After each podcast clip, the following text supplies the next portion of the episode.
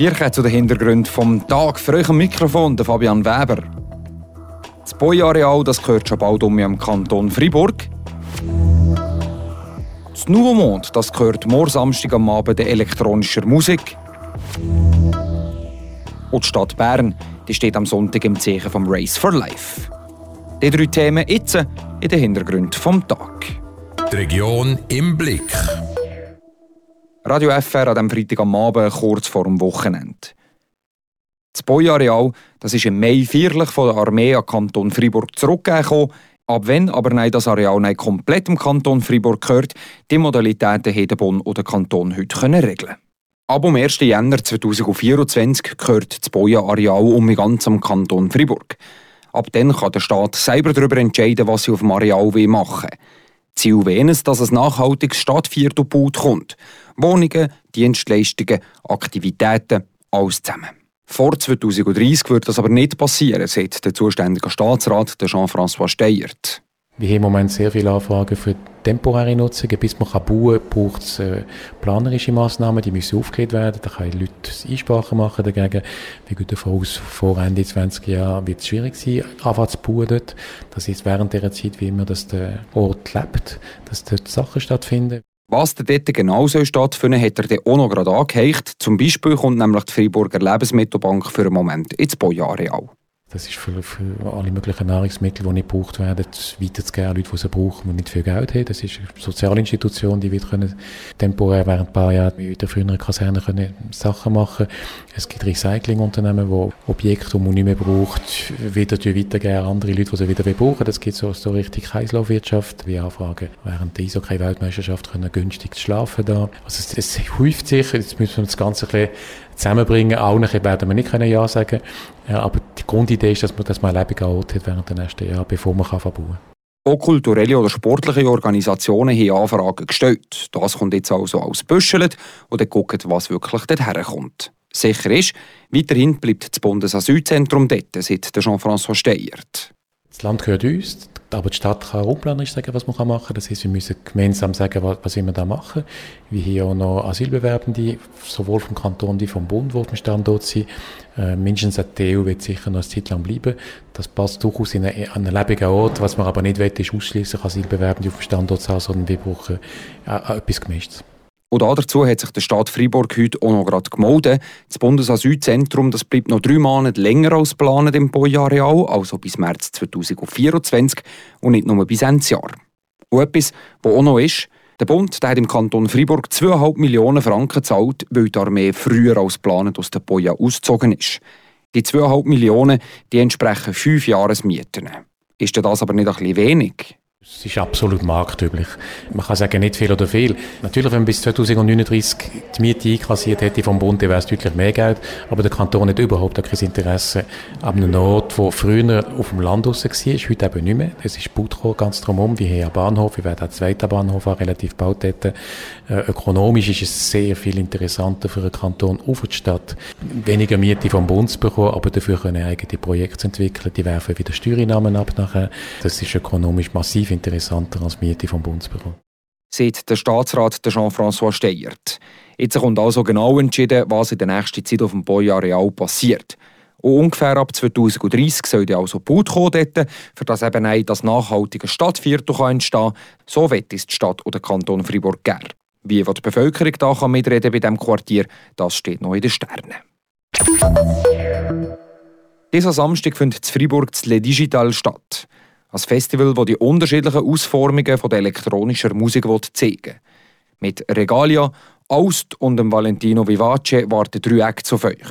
Das Ganze geht es am Samstag am Abend im Nouveau Monde. Anders als bei den früheren Ausgaben von dem Festival findet das Le Digital das Jahr aber nur an einem Abend statt. Wieso? Das gehört ihr von Valentin Brücker. Ja, normalerweise spielen die buchten Acts die Musik live tagsüber im Botanischen Garten zu Fribourg und der am Abend im Nouveau Monde. Und wieso sagen jetzt hier normalerweise? Ja, das Jahr fokussiert sich das Programm auf das Monde. Also nur denen, die nicht draussen Wieso man es dieses Jahr nicht gelangt hat, noch ein Programm für einen botanischen Garten zusammenzustellen, liegt vor allem am Geld. Letztes Jahr hat das Festival Le Digital mit einem Programm von 15 Acts ein Budget von 90.000 Franken gegeben. Der Großteil davon kommt von Subventionen. Und von diesen Geldern hat es dieses Jahr laut dem Leiter vom Le Digital, Danilo Gagnazzo, weniger gegeben. Pour euh, se laisser le temps d'aller euh, trouver les, les quelques sous qui- qu'il manque pour euh, voilà, bien tenir le budget et, et pouvoir surtout payer correctement les artistes, tout- toutes les personnes qui travaillent dans l'organisation et faire la communication que mérite le festival. Also, dass man alle involvierten Personen korrekt kann zahlen und auch selber kein Geld verliert, gibt es halt dieses Jahr eine reduzierte Ausgabe vom Le Digital. Sprich, mit drei Acts an einem Abend im Novemont. Es ist nicht selten, dass es wegen der wachsenden Konkurrenz in der Veranstaltungsbranche und der allgemeinen Teuerung schwieriger kommt, nicht gewinnorientierte Events wie Digital zu organisieren. la part du gâteau, disons les subventions, euh, si elles n'augmentent pas considérablement, euh, à un moment, on est toujours plus à se partager cette enveloppe de subventions et donc les choses ne s'améliorent pas pour euh, les, les organisations et les festivals qui sont déjà en place. Mehr Akteure, die sich den gleich gross bleibenden Subventionskuchen müssen teilen wie es Danilo Cagnazzo beschreibt. Ihm ist das Bedürfnis der Leute an solchen Veranstaltungen da und darum auch fördernswert. Die wichtige Frage, die hier im Zentrum steht, ist, wie viel die öffentliche Hand via Politik bereit ist, für Kulturveranstaltungen zu investieren. Ja, und wenn ihr wollt, Le Digital unterstützen dann geht doch einfach diesen Samstag ins Nouveaumont das Konzert vom Festivalprogramm hören. Alle Infos geht es unter nouveaumont.ch. Hier machen wir jetzt weiter mit den Nachrichten vom heutigen Tag. Die kommen von Iris Wiebich. Am Wochenende findet am Gurnigel das 52. Autobergrennen statt. Wie die Berner Kantonspolizei mitteilt, ist mit Verkehrseinschränkungen zu rechnen. Die Hauptstraße zwischen Rickisberg, Abzweigung Wattenwil und Gurnigel-Bad wird deshalb an beiden Tagen von jeweils 6.30 Uhr bis ca. 20 Uhr für den Durchgangsverkehr gesperrt sein. Im Verwaltungsrat der Pensionskasse des Freiburger Staatspersonals dürfen künftig auch versicherte Personen einsitzen. Die Mehrheit des Großen Rates folgte heute Morgen der Meinung des Staatsrats. Nur die SP und die Grünen waren gegen diese Änderung. Bei der gestrigen Preisverleihung des Branchenverbands Vacherin Fribourgeois wurden die besten Produzenten ausgezeichnet. Der Sensler Olivier Bongard von der Käserei Schweni in Heitenried gewann in der Kategorie Vacherin Fribourgeois AOP traditionell die Goldmedaille. Dieser Sonntag findet in Bern in der Stadt das sogenannte Race for Life statt. Ein nationaler Anlass zum Spendensammeln für Krebspatienten. Zum ersten Mal dabei ist auch eine Gruppe von Seisler. Was das überhaupt für ein Event ist und welcher Seisler Vereine das Event unterstützen, das gehört ihr im Beitrag von Vanya Di Nicola. Komm, wir gehen zusammen ans Race for Life. Mit diesem Slogan wollen vier Seislerinnen und Seisler dazu animieren, zu Bern Spenden für die Freiburger Krebsliga zu sammeln.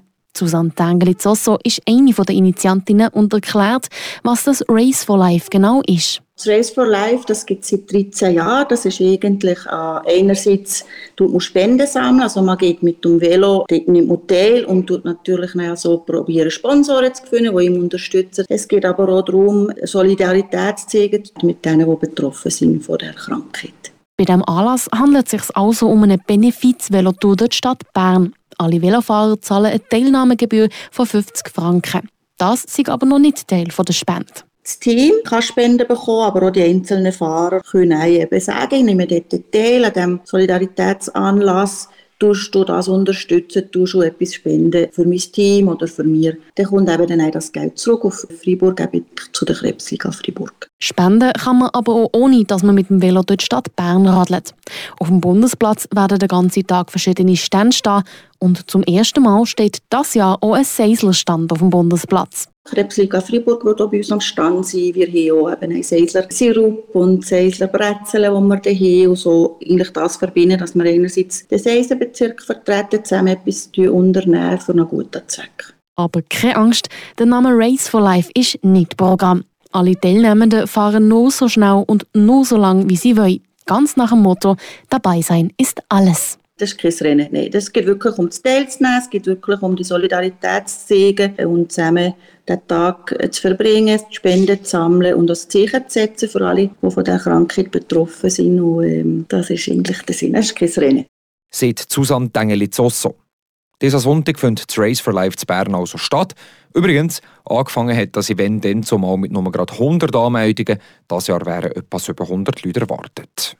Damit sind wir jetzt am Schluss von den Hintergründen vom Tag, zum Abschluss von der Woche. Ich wünsche euch einen ganz schönen Feierabend und habt ein gemütliches Wochenende. Für euch im Studio war der Fabian Weber. Ciao zusammen. Das bewegt heute Freiburg. Freiburg aus seiner Geschichte. Ging auf frapp.ch.